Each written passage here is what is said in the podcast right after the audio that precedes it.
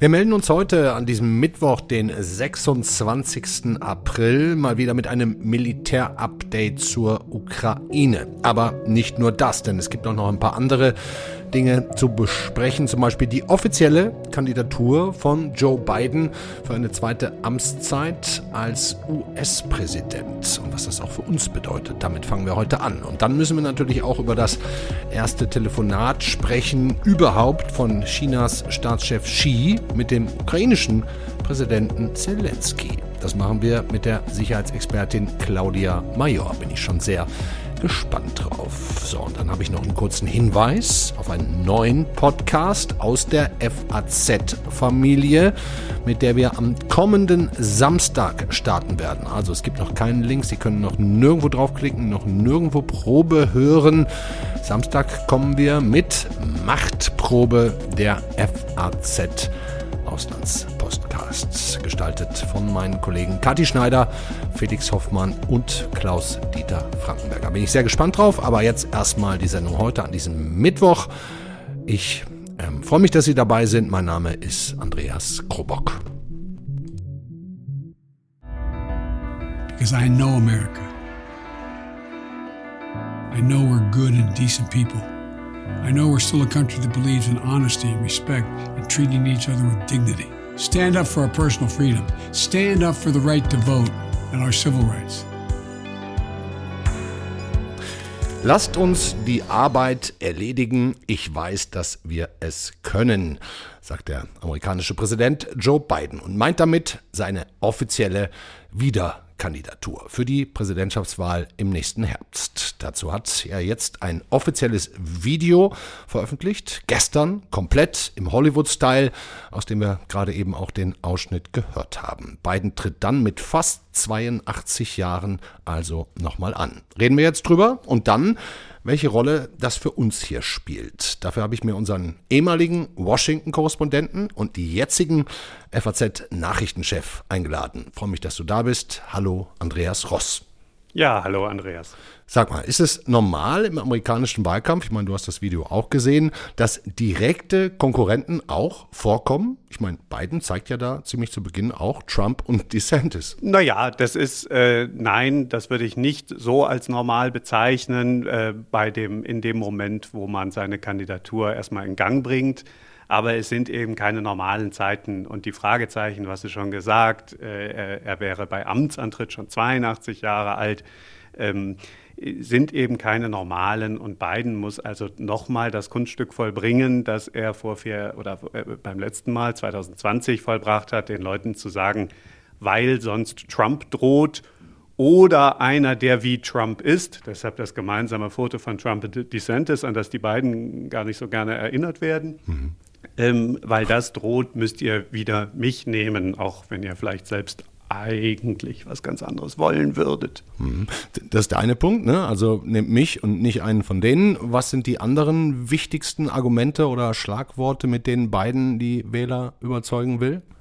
Ja, also ich finde ehrlich gesagt, dass äh, das Video da zu analysieren bringt einen nicht sehr weit. Also irgendwie, ich kenne Amerika, ich bin schon da. Also das ist ja. so diese Botschaft des erfahrenen das Land in relativ ruhige Wasser führenden Kandidaten. Ich habe gestern geschrieben, das ist die, die Wette der Demokraten, dass noch einmal die Ruhe gegen den Sturm gewinnt.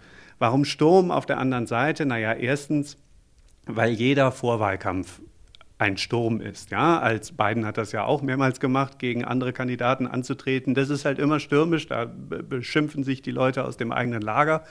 Das hat aber ja auch eine, eine, da kommt ja auch eine Kraft heraus. Dann ja. ist man der, der schon andere aus dem Feld geschlagen hat. Dann ist man schon so ein, so ein Siegertyp. Das hat ja schon einen Sinn, dieser Teil des Sturms auch die Leute im Sturm zu erobern, wie das ein Barack Obama gemacht hat. Da gibt es ja. natürlich viele junge, insbesondere äh, linksliberale Amerikaner, die sich wünschen, verzaubert zu werden und ein größeres Angebot zu bekommen als nur dieses äh, Ich bin nicht Trump. Aber das ist eben, Trump steht eben für den anderen Sturm, den Sturm aufs Kapitol, den, den großen Chaossturm, den Dauerlärm.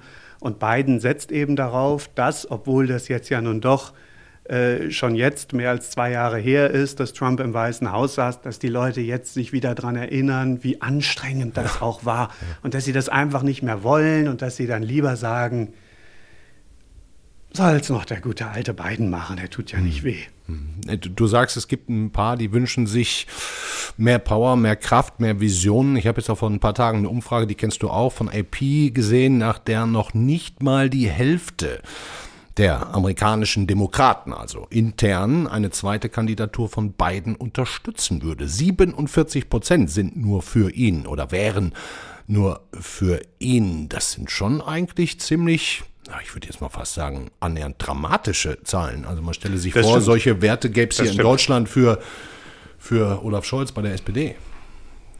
Naja, ehrlich gesagt, wenn wir da zurückgucken und was die SPD sich geliefert hat vor der Kanzlerkandidatur, so anders ist es gar nicht.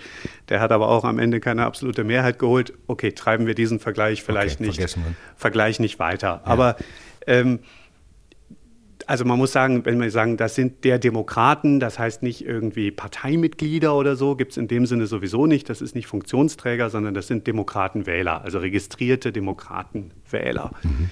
Ähm, ja, genau. Aber zur Wahrheit gehört eben auch, es gibt jetzt keine andere Person, die äh, mehr Prozent oder die auch eine zweistellige Prozentzahl hätte. Also es gab nie diesen anderen, diesen Heilsbringer, den hinter dem oder hinter der sich alle, alle versammeln könnten. Wie ist der Stand bei den Republikanern? Bis wann muss da wie eine Entscheidung fallen? Naja, das ist ja geregelt. Die Vorwahlen beginnen äh, im Januar des nächsten Jahres. So, mhm. und dann äh, kann man es vergessen, wenn man nicht sehr viel Geld äh, gesammelt hat. Und damit muss man jetzt anfangen. Also je mehr Geld ich eh habe, äh, desto später kann ich meine Kandidatur erklären. Aber der Prozess hat ja schon angefangen. Äh, Trump und Nikki Haley sind schon erklärte Kandidaten. Das werden deutlich mehr werden.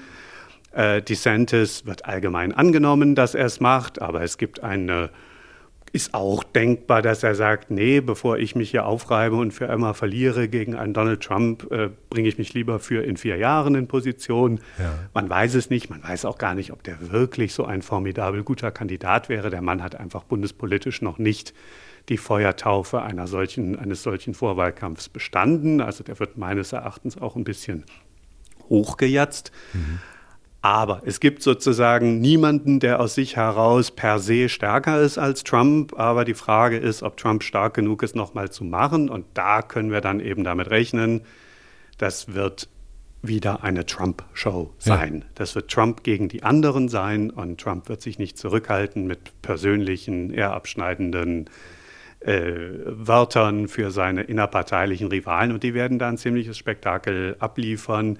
Äh, sodass die Demokraten da sich jetzt, sagen wir mal, noch zwölf Monate auch ein bisschen zurücklehnen können und sagen können, also im Moment lassen wir die sich selbst zerstören. Ähm, das Problem. Äh, es wäre doch wohl auch so im kommenden Jahr, dass da einige Strafverfahren laufen gegen Trump. Ne? Also es wäre wahrscheinlich oder möglicherweise mitten im Wahlkampf müsste der sich dann auch strafrechtlich. Im einen Fall wissen wir es. Das ja. ist natürlich der Fall, der jetzt, äh, den wir jetzt alle kennen, der jetzt nicht die allergrößte Nummer ist, wo es ähm, um die Schweigegeldzahlungen an Stormy Daniels geht und die Frage, ob das damals irgendwie äh, Wahlkampffinanzierungsgesetze ähm, zerstört hat. Aber viel wichtiger ist natürlich, und vermutlich wissen wir da im Spätsommer dieses Jahres mehr, ob wegen, Wahl, äh, wegen des Versuchs, das Wahlergebnis von 2020 umzukehren und damit mittelbar auch Sturm aufs Kapitol, auch noch eine strafrechtliche Anklage kommt. Mhm. So wie Trump diese Termine nutzt, versucht er eben auch die sozusagen als Publicity-Termine zu nutzen. Also auch da würde ich sagen, ist gar nicht so klar gesagt, ihm ähm. Ob, ob das nur schadet, aber es, wie gesagt, deshalb, das wird stürmisch, das wird chaotisch, das wird ein bisschen schmutzig sein. In, da, da kann man ziemlich fest von ausgehen. Aber da werden auch im nächsten zwölf Monaten wird auch diese Wahl noch nicht entschieden. Und ja. das ist mir wichtig, darauf hinzuweisen. Am Ende, naja, sie wird im November 2024 endet sie. Es gibt äh, Early Voting, also sagen wir mal, der Oktober ist ein sehr wichtiger Monat, also in, in anderthalb Jahren. Ja. Und dann ist es ein Mobilisierungsspiel. Und aus heutiger Sicht würde ich sagen, auch 2020 hat Joe Biden nicht wahnsinnig viel mobilisiert, sondern Trump hat Bidens Wähler mobilisiert, indem er jeden Tag im Weißen Haus ein, eine irre Show abgezogen hat. Ich meine, wir erinnern uns an diese Corona-Moves, seine eigene Erkrankung und so weiter. Hm. Trump hat die Demokraten an die Urne getrieben, um Trump zu verhindern. Und man kann nicht blind darauf setzen, dass das jetzt auch noch ist. Biden sitzt im Weißen Haus. Biden muss für seine Agenda gerade stehen. Und äh, insofern ist, die, ist das alles noch lange nicht gegessen. Hm. Und wir Europäer und Deutschen werden dann aus der Entfernung zugucken und wohl und darauf, Daumen drücken. Ja, darauf hoffen müssen, ne, dass die Demokraten gewinnen, weil äh, das ein transatlantisches Bündnis mit, ich sage jetzt einfach mal Republikanern, ob Trump oder wer auch immer, würde nicht so ganz einfach werden. Auch mit der Bündnissituation für die Ukraine, der NATO-Situation, dem Schutzschirm. Du schreibst in einem ja, Kommentar, also, also wir müssten uns auf den nächsten Atlantiksturm vorbereiten. Das müssen wir und ich habe dazu geschrieben, denn auch in der Demokratischen Partei äh, sterben die Joe Bidens aus. Also wenn diese Wette aufgeht, das ist natürlich das ganz große Wenn, aber wenn diese Wette aufgeht, dass wir nochmal den guten alten Joe Biden bekommen, ist das eine Verschnaufpause, die wir fast gar nicht verdient haben, sage ich mal.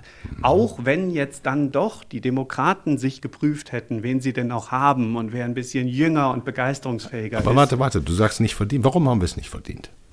Naja, in dem Sinne, dass wir vielleicht doch noch immer so etwas ähm, eigentlich unsere Sicherheitspolitik trotz gegenteiliger Beteuerungen immer noch sehr darauf fußt, dass Amerika die Kohlen schon für uns aus dem Feuer holt und wir uns nicht darauf vorbereiten, dass einerseits Szenario schon wieder Trump und das ganze Chaos mit Putin und würde er oder würde er nicht und so weiter, das ähm, könnten wir ja eine eigene Sendung mit bestreiten, das, äh, das auszuspekulieren, wie das wäre. Aber selbst wenn jetzt eben doch nicht der alte Mann Biden, ähm, ich sage es jetzt mal so, äh, so hart äh, es wäre, sondern ein anderer Demokrat, vielleicht der Gouverneur von Kalifornien oder so. Kalifornien, das nicht am Atlantik liegt, sondern ja. am Pazifik liegt. Vielleicht, wo die Taiwan-Frage auf einmal tausendmal wichtiger ist als ja. die Ukraine-Frage oder so. Also ich will sagen, diese Perspektive, dass USA und Europa so aneinandergekettet sind, das ist kein keine absolute Selbstverständlichkeit in egal welcher Partei mehr. Und insofern die Frage, ob Republikaner oder Demokrat, ist nicht so wichtig. Trump und Trumpismus hilft uns gar nicht. Also das ist sozusagen Chaos. Ähm, Biden hat für uns sehr, sehr gut funktioniert. Also wir können wirklich froh und dankbar sein bei allen, bei allen Abstufungen, aber unterm Strich, äh, denke ich, gilt das auf jeden Fall.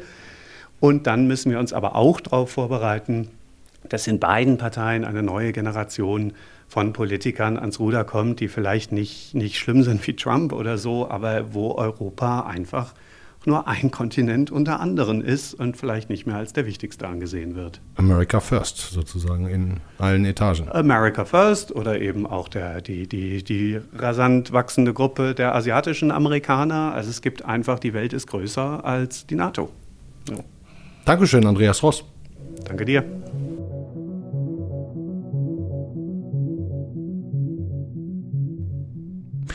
Kollege Andreas Ross über den amerikanischen Wahlkampf, den beginnenden. Er sagt, weitere vier Jahre unter Bidens amerikanischem Schutzschirm hätten wir Europäer eigentlich gar nicht verdient. Und es sei keine Selbstverständlichkeit, dass Amerika zu 100 Prozent zu Europa stehe. Und auch jetzt ist es noch höchst unsicher, ob das ja überhaupt passiert und Biden wiedergewählt wird. So, Zeit jetzt unsere nächste Gesprächspartnerin dazu zu schalten. Claudia Major ist Politikwissenschaftlerin und Leiterin Sicherheitspolitik bei der Stiftung Wissenschaft und Politik. Sie war schon oft bei uns und ihr Spezialgebiet ist Sicherheits- und Verteidigungspolitik in Europa. Passt heute, glaube ich, besonders gut. Freue mich. Hallo Claudia Major. Hallo Andreas, ich freue mich. Ich füge mal direkt an, ne? du hast auch schon, Andreas, gesagt, wir duzen uns, Claudia. Ähm, mit welchem Gefühl schaust du auf Amerika und das, was da bald kommt? Das ist ein sehr gemischtes Gefühl, weil ich einerseits ähm, weiß man bei beiden so ein bisschen, worauf man sich einstellen muss. Also es gibt eine gewisse Kontinuität. Andererseits ist er 80. Ähm, das heißt. Ähm, jetzt schon. Also er ist jetzt schon 80, das heißt, er tritt mit sehr hohem Alter ein sehr verantwortungsvolles, ausfüllendes Amt an und wir wissen nicht, wie sich die zweite Amtsperiode rein gesundheitlich gestalten wird. Wenn er überhaupt gewinnt, äh, ne?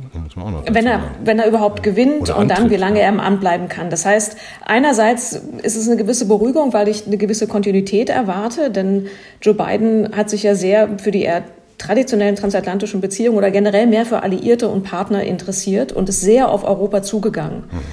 Aber andererseits wissen wir auch, dass es in den USA einen weiten Konsens gibt über die Parteigrenzen hinaus, dass die wirkliche Herausforderung bei China liegt.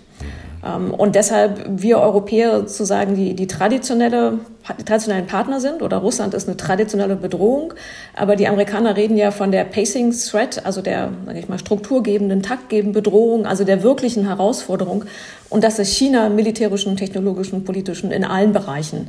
Deshalb ist es, glaube ich, eher eine Atempause als als alles andere. Ich hatte es eingangs schon gesagt, du bist ja Expertin für europäische Sicherheit. Wie sicher wären wir denn ohne Amerika eigentlich verteidigungspolitisch?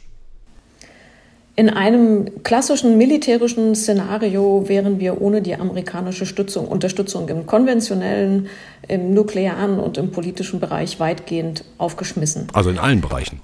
In allen Bereichen und das ist ehrlich gesagt überhaupt nichts Neues. Ähm, wir reden seit den 90ern darüber, dass Europa eigenständiger werden will, dass es mehr in der Lage sein will, für seine eigene Sicherheit zu sorgen. Wir reden darüber. Es ist ein bisschen was passiert, aber es hat sich, wenn wir ganz ehrlich sind, fundamental nichts verändert. Das sehen wir jetzt auch mit Blick auf die Ukraine. Die europäischen Waffenlieferungen zum Beispiel sind sehr wichtig, aber entscheidend sind die amerikanischen. Das letzte Unterstützungspaket, was die Amerikaner in Rammstein verkündet haben, 325 Millionen Euro. Hm. Äh, Dollar. Dollar, Entschuldigung. Ja, ähm, fast das Gleiche. Ähm, ja. Gut, aber es geht um die Größenordnung. Ja. Ähm, also eigentlich ist es keine neue Lehre, dass wir wissen, dass wir mehr für unsere Sicherheit tun müssen. Wir hatten auch genug, ehrlich gesagt, Warnungen. Ich erinnere an die Präsidentschaft von Trump, der die NATO eher wie so ein Versicherungsbündnis betrachtet hat und gesagt hat, wer zahlt, der kriegt Verteidigung und wer nicht zahlt, wie Deutschland, der hat halt Pech gehabt. Also wir hatten genug Warnmomente, die die Europäer nicht sehr ernst genommen haben. Dann nehmen wir doch mal an, Amerika würde sich weniger für Europa interessieren in den nächsten fünf, sechs, sieben Jahren. Wie lange würden wir als Europäer, ich meine, Macron will das ja, ähm, wie lange würden wir denn überhaupt brauchen, bis wir selbst, sagen wir jetzt mal, verteidigungsfähig wären? Ja, es hängt immer so ein bisschen davon ab, über welche Szenarien wir reden würden. Ja? Ähm, also es gibt zum Beispiel, wird immer wieder darüber diskutiert, dass in der NATO doch die Europäer in der Lage sein sollten, die Hälfte aller Pläne, der NATO-Verteidigungspläne mit den Fähigkeiten selber zu füllen. Das können wir momentan nicht. Ähm, also in den konventionellen Bereichen, also äh, Panzer, Schiffe, Flugzeuge, da kann man das ja schrittweise aufwachsen lassen, aber in so Hochwertbereichen, ich sag mal die Augen und die Ohren, die, die, die kritischen Enabler, da wird es deutlich, deutlich, deutlich schwieriger. Ich kann jetzt auch nicht genau sagen, in fünf oder zehn Jahren sind wir bereit, weil das natürlich alles davon abhängt, wie viel die Europäer bereit sind, zu investieren. Ja. Wir sehen jetzt die großen Probleme, die wir in Europa haben, allein die Munitionsproduktion hochzufahren oder die Produktion von Waffensystemen hochzufahren. Also wir reden hier nicht von 1, 2, 3, 4, 5 Jahren, sondern wir reden eher von Dekaden. Dekaden, dann, also können auch 20 oder 30 Jahre sein. Ja, mhm. ja. Und dann muss man auch nochmal unterscheiden, sagen, reden wir von der Ausrüstung, Ausstattung oder reden wir auch von Neuentwicklungen von Systemen. Also ein, ein Beispiel ist zum Beispiel das Future Combat Air System. Das ist ein deutsch-französisch-spanisches Projekt, wo man die, das zukünftige ich sag mal, Flugsystem, weil es geht nicht nur um ein Flugzeug, sondern es geht um, um, Drohnen und eine Combat Cloud und all sowas drumherum. Das wollen wir gemeinsam entwickeln in Europa. 2017 ist es initiiert worden, politisch, von Deutschland und Frankreich damals. Wenn das alles nach Plan gehen würde, was wir wissen bei Rüstungsprojekten selten der Fall ist, würde das 2040 oder später fertig werden. 2040? Ja. Das heißt, selbst wenn sich die Europäer jetzt enorm anstrengen würden, alle Mittel bereitstellen würden, die sie wirklich brauchen, würde das eher 10, 20 Jahre für die konventionellen Lücken brauchen. Dann stellt sich die riesengroße Frage mit der nuklearen Abschreckung, die in der NATO zu großen Teilen auf den amerikanischen Waffen beruht. Ja. Und dann stellt sich auch die Frage der politischen Führung. Die USA ist der, der auch in der NATO immer wieder für Konsens und für Positionen sorgt. Das heißt, da müsste man auch überlegen, wie kann das eigentlich ersetzt werden. Das heißt, wir hätten sozusagen die politische Lücke, die gefüllt werden müsste, wir hätten die konventionelle Lücke, wir hätten die, die nukleare Lücke. Und das sind alles Lücken, die sich nur sehr schwer, sehr langfristig und sehr teuer füllen. Und eigentlich hat da keiner Appetit drauf von den Europäern. Und wenn ich noch sagen darf, einen Satz zu Macron. Wir tun, Macrons Äußerungen sind, sind mit Blick auf Taiwan letzte Woche wirklich verantwortungslos gewesen. Aber die Idee. Also nach seinem China-Besuch, genau. Ja. ja, also dass uns das alles nichts angeht. Aber die Idee der europäischen Handlungsfähigkeit ist eine, die wir schon sehr lange in Europa diskutieren. Du sagst seit den 90ern, ne? aber Re Resultat null eigentlich doch bis heute. Genau, oder? aber was ich damit sagen will, es ist keine fixe französische Idee. Die bringen das immer wieder in den Vordergrund, indem sie von strategischer Autonomie oder europäischer Souveränität schreiben. Aber auch in unserem Koalitionsvertrag steht drin, strategische Souveränität der Europäischen Union. Und eigentlich sind sich alle Europäer einig, dass die das Europäer schön, selber ja. in der Lage sein müssen, ihren eigenen Hinterhof zu sichern und handlungsfähig zu sein. Das ist ja eigentlich ein Armutszeugnis, dass wir das nicht können. Ja, und, und, und selbst wenn wir jetzt entscheiden würden, das hast du ja gerade ganz schön ausgerechnet, selbst wenn wir jetzt entscheiden würden, jetzt wollen wir das, braucht es ja mal locker 15, 20 Jahre. Wer würde denn in der Zwischenzeit davon überhaupt profitieren? Beziehungsweise, wer lacht sich ins Fäustchen? Ja, alle die, die sozusagen sich gegen Europa positionieren. Äh, von Russland bis hin zu China und anderen Staaten. Und noch ein zusätzlicher Punkt ist natürlich auch, wenn es, also jegliche Veränderung eines Sicherheitssystems bedeutet Instabilität. Ähm, sowohl für die Amerikaner als auch für uns Europäer.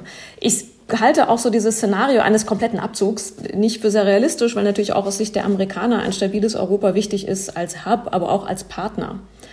Aber mir geht es eigentlich mehr um die Lernkurve der Europäer. Wir hatten so viele Warnungen als Europäer, dass die Amerikaner nicht immer da sein werden und dass wir selber nicht in der Lage sind. Ich erinnere nochmal an den Abzug aus Afghanistan, wo die Europäer nicht in der Lage waren, einen Flughafen zu sichern. Die Frage ist, wie ernst ist uns Verteidigung? Wie ernst ist es uns als Europäern? Ja, was glaubst du, wie ernst ist es uns denn? Wenig. Nicht ernst genug. Also das, das heißt, alle reden immer und sagen, wäre toll, wenn, aber vorgehen tut keiner. Naja, es hat sich ja was verändert. Also wir sehen, seit 2014, seit der Annexion der Krim, gibt es eine leichte Steigerung der Verteidigungshaushalte seit. Wie viel Prozent? Da müsste ich nachschlagen. Aber doch nicht im ähm, zweistelligen aber, Prozentbereich. Nein, nein, um Gottes Willen, überhaupt nicht. Nein, nein, nein, nein. Ähm, und seit dem russischen Überfall im letzten Jahr gibt es auch in vielen Staaten, aber auch nicht in allen, verstärkte Verteidigungsanstrengungen. Wenn man sich das anguckt in Europa, sieht man, dass die Staaten, die geografisch näher an Russland dran sind oder sehr schlechte historische Erfahrungen gemacht haben, wie die baltischen Staaten, die schon mal auf der Landkarte verschwunden sind, mhm. dass die ihre Verteidigungshaushalte steigern und stärker investieren. Viele andere nicht. Wir, wann investieren wir in Verteidigung? Wenn wir oder wenn ein Staat sich ernsthaft bedroht fühlt und glaubt, dass es notwendig ist. Anscheinend ist das in Europa immer noch sehr ungleich verteilt. Fühlen wir uns nicht bedroht genug, Claudia? Ich denke, dass sich viele Staaten, nochmal, die, die grafisch nahe dran sind, sehr bedroht fühlen und deshalb auch sehr darauf pochen, dass mehr investiert wird, dass äh, die NATO sich anders aufstellt. Aber ich denke, viele, viele andere eher nicht. Claudia, du hast jetzt gerade auch China schon einmal angesprochen. Ich würde da auch gerne noch zumindest mal zwei, drei Sätze zu sagen, ähm, denn es gibt einen ganz aktuellen Anlass. Ähm, möglicherweise haben wir da noch gar keine Interpretationen, aber es soll heute das erste Telefonat zwischen dem ukrainischen und dem chinesischen Präsidenten seit Kriegsbeginn gegeben haben. Also ein Telefongespräch zwischen Xi und Zelensky. Ich kann nur wiedergeben, was äh, ich in den Agenturen lese. Das chinesische Staatsfernsehen gibt weiter, Xi habe gesagt, die gegenseitige Achtung der Souveränität und Achtung der territorialen Integrität sei Grundlage des Miteinanders. Ähm, das hat man jetzt von China so auch noch nicht gehört. Wie schätzt du das ein? Höflichkeitsbekundungen, Wege auf als Friedensvermittler China? Oder tatsächlich ernst zu nehmen? Hast du da schon, kann, hast du da schon ein Gefühl zu, zu dieser Meldung? Das ist interessant. Also ich finde es bemerkenswert, dass dieses Gespräch jetzt stattgefunden hat. Ja. Andererseits, wenn China so viel Wert auf die Souveränität und territoriale Integrität legt, dann müsste es auf seinen Verbündeten Russland viel stärker darauf einwirken, dass, die, dass genau diese Verletzungen mit dem Überfall aufhören. Ähm, ich finde, ich finde eher, dass wir uns glaube ich, so ein bisschen ehrlich machen sollten. Häufig in den deutschen Debatten wirkt es so ein bisschen so, als hätte sich China nicht klar positioniert und wäre so ein ehrlicher Makler. Aber wenn wir uns die chinesische Rolle ansehen, auch im letzten Jahr, ist es sehr klar, auf, auf welcher Seite China steht.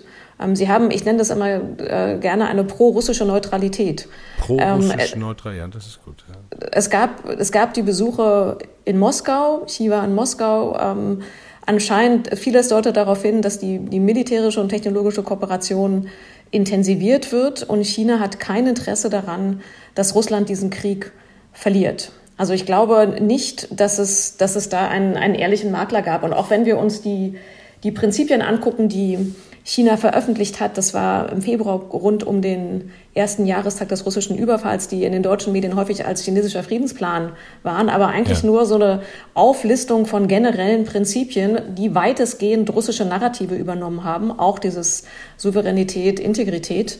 Ja. Dann sehe ich da ehrlich gesagt äh, nicht viel Spielraum, sondern äh, sehe da eher, dass, dass China eigentlich ein Interesse daran hat, äh, Russland, Russland nicht verlieren zu lassen, weil, es, weil Russland der Verbündete de facto in der, im Wettbewerb gegen die USA ist.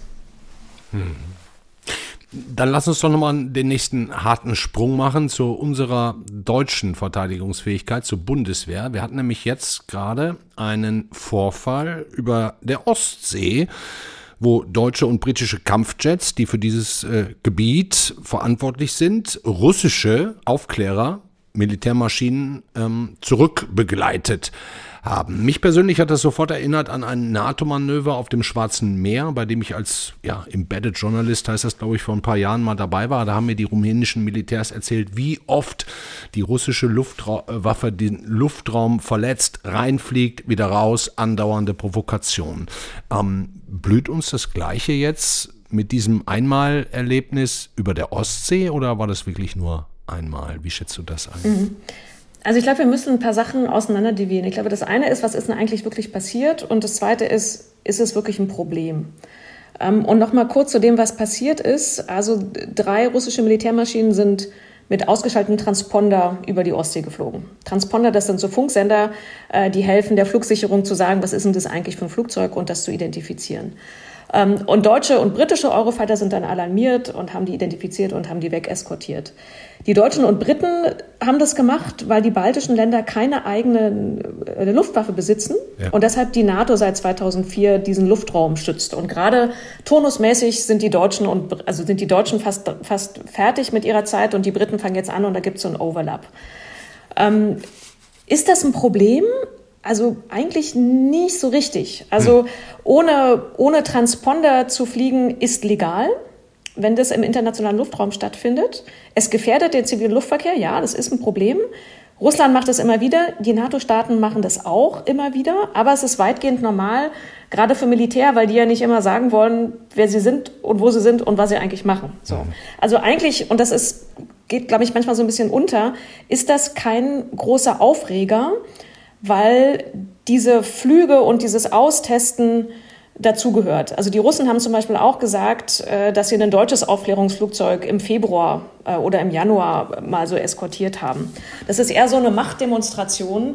Ähm, wir können das, äh, wir können auch näher ranfliegen. So ein bisschen, so ein bisschen mhm. genau, so ein bisschen so ein kontrolliertes Machtding. Deshalb ist es, glaube ich, an sich nicht so dramatisch. Man muss, glaube ich, immer dann eher gucken, wer fliegt da eigentlich? Sind die bewaffnet? Sind die unbewaffnet? Ist das jetzt mehr als vorher? Machen die vielleicht gerade irgendwelche Übungen dort? So. Okay, Claudia, wir, wir quatschen wie immer schon eine ganze Weile, hochinteressant. Äh, ein letzter Blick nochmal in die Ukraine. Alles mhm. wartet auf die Gegenoffensive der Ukrainer. Es gibt vereinzelte Meldungen, das lese ich hier und da, dass ukrainische Soldaten den Fluss, den Jeper, überquert haben sollen, ist aber alles nicht so richtig bestätigt. Aber Fakt ist, bisher losgegangen ist die Gegenoffensive noch nicht, oder? Ganz ehrlich, wir wissen es nicht. Ähm, es gibt immer wieder Hinweise, dass man sagt, ja, es wird keine große Offensive, sondern mehrere kleinere geben. Ähm, Im Endeffekt weiß es ein ganz kleiner Kreis in der ukrainischen Militärführung und wir werden es irgendwann, irgendwann mitkriegen. Ich glaube, was, was nochmal wichtig ist als Erinnerung, dass die russische Offensive trotz enorm hohen Einsatz an, an Personal und an Material, wir denken an diese, diese menschlichen Wellen da, ne? ja. Dass sie eigentlich keine großen Geländegewinne gemacht hat. Der größte Erfolg ist die Einnahme von Solidar, das war vor dem Krieg mal 10.000 Einwohner. Und ansonsten haben sie eigentlich keine nennenswerten Erfolge gemacht. Das muss man auch nochmal sagen. Und wenn wir immer über Bachmut reden, ist Bachmut für mich eigentlich charakteristisch für die russische Offensive. Mhm. Zerstörerisch, intensiv an Personal und Material, aber letztlich erfolglos. Mhm. Ähm, was, was die. Also das, das, würdest du jetzt mal festhalten. Eine russische Offensive hat, ist kein Erfolg gewesen. Das, kann, das würdest du jetzt so sagen. Jetzt ich, ja, mit einer, mit einer, mit einer, mit einem kleinen Nachsatz. Ähm, nicht erfolgreich im Sinne von Territorialgewinn, aber man kann das natürlich auch anders definieren. Man kann sagen, aus russischer Perspektive könnte es doch erfolgreich gewesen sein, denn sie wurden nicht zurückgeschlagen. Aber in den westlichen Ländern geht die Debatte wieder los, Lohnt sich das? Können das die Ukrainer? Ist es das alles wert? Sollten die nicht endlich mal an den Verhandlungstisch gehen? Also aus russischer Sicht kann man auch sagen, läuft. Das Ziel ist erreicht worden.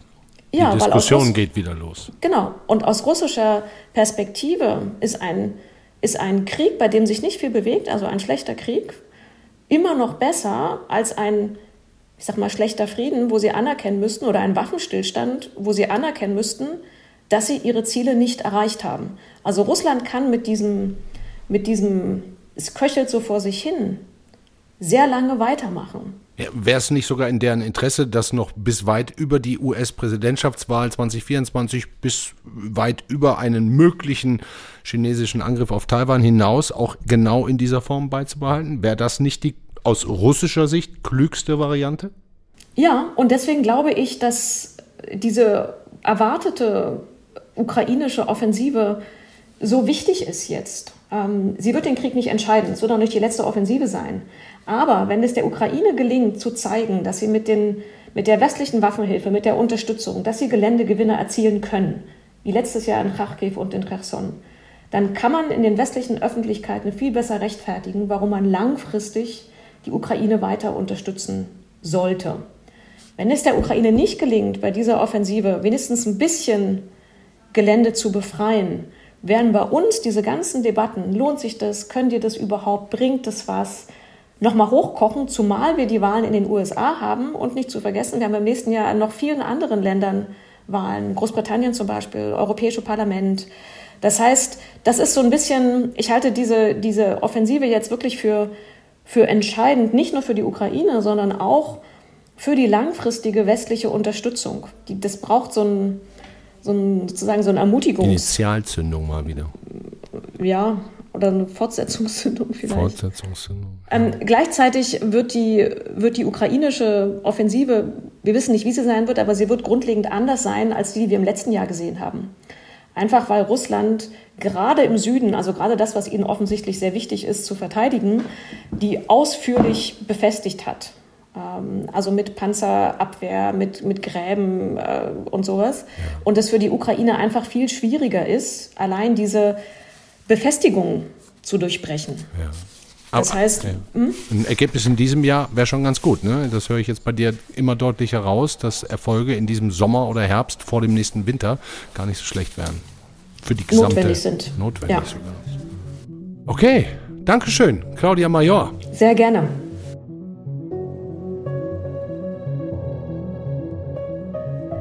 Das war der FAZ-Podcast für Deutschland an diesem Mittwoch, den 26.